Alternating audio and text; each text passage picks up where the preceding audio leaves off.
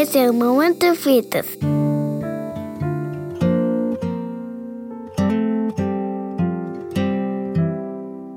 Estamos vivendo momentos de grandes desafios.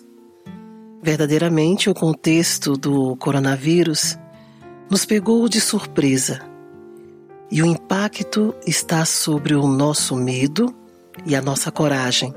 O dilema é grande, porque não sabemos a priori quanto tudo isso vai passar.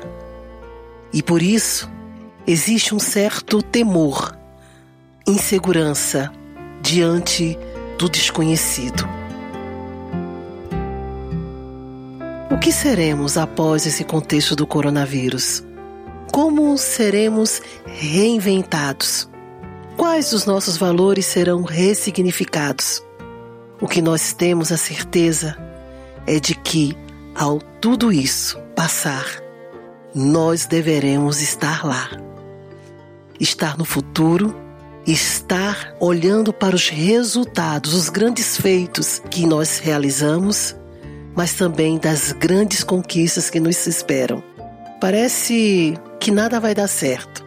Mas eu quero dizer para vocês que eu tenho uma história aqui de uma mulher chamada Hayat Tubman e que diante de um grande desafio ressignificou o seu ato de existência na coragem, na ousadia, onde tudo era incerto e nada estava a seu favor. Era uma dessas desgraçadas noites de senzala no ano de 1819. Uma negra escrava, entre dores, dava luz a uma menina. Naquela madrugada, o pequeno condado de Dorchester, no estado de Maryland, Estados Unidos, nascia uma menina que arejava os pulmões com gritos fortes, mas que não carregaria o peso da dor. Ela seria uma libertária, uma das mais importantes condutoras de negros para a liberdade. Hayat nunca passou de 1,50m. Era pequena, de olhos penetrantes e cheia de ideias de liberdade. Não ia morrer escrava. Ela estava convicta disso.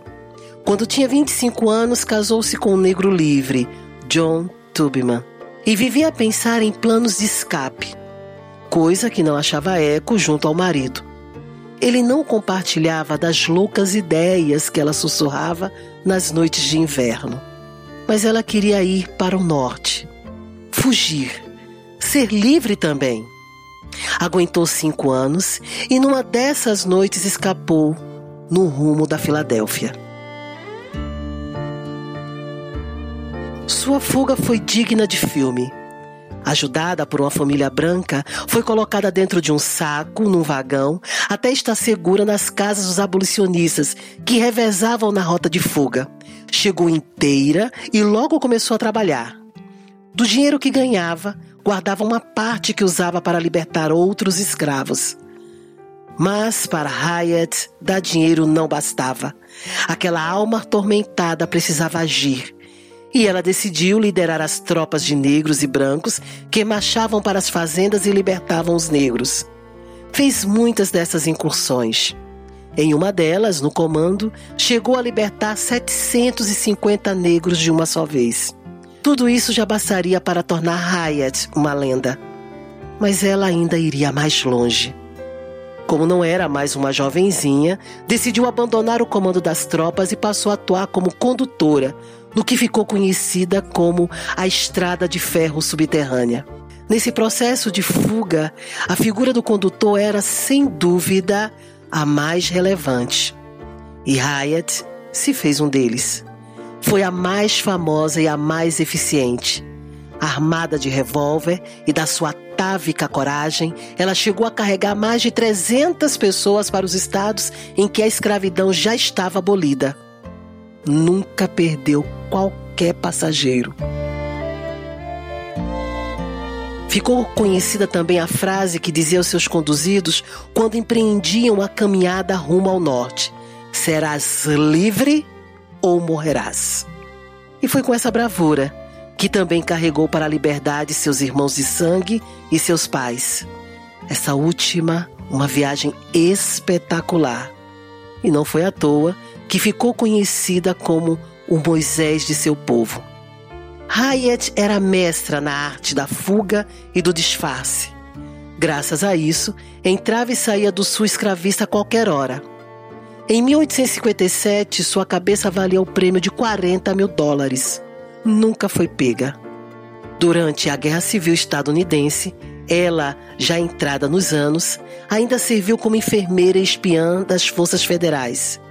Seu nome é reverenciado até hoje por todos os negros e negras daquele país como uma mulher que nunca aceitou a sua condição e generosa e solidária, deu sua vida para garantir a liberdade dos negros. Morreu velhinha em 1913, considerada uma heroína nacional.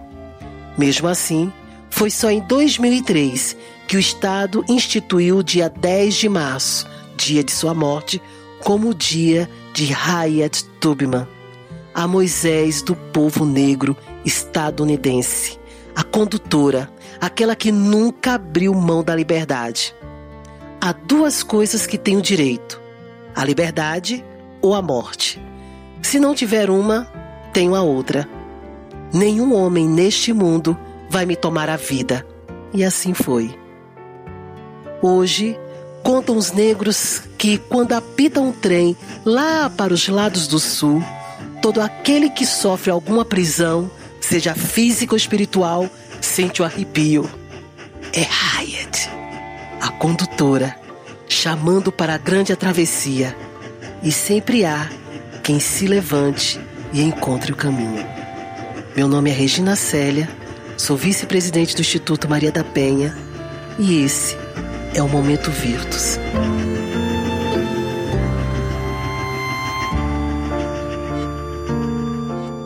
Tchau, pessoal. Até a próxima. Bye, bye.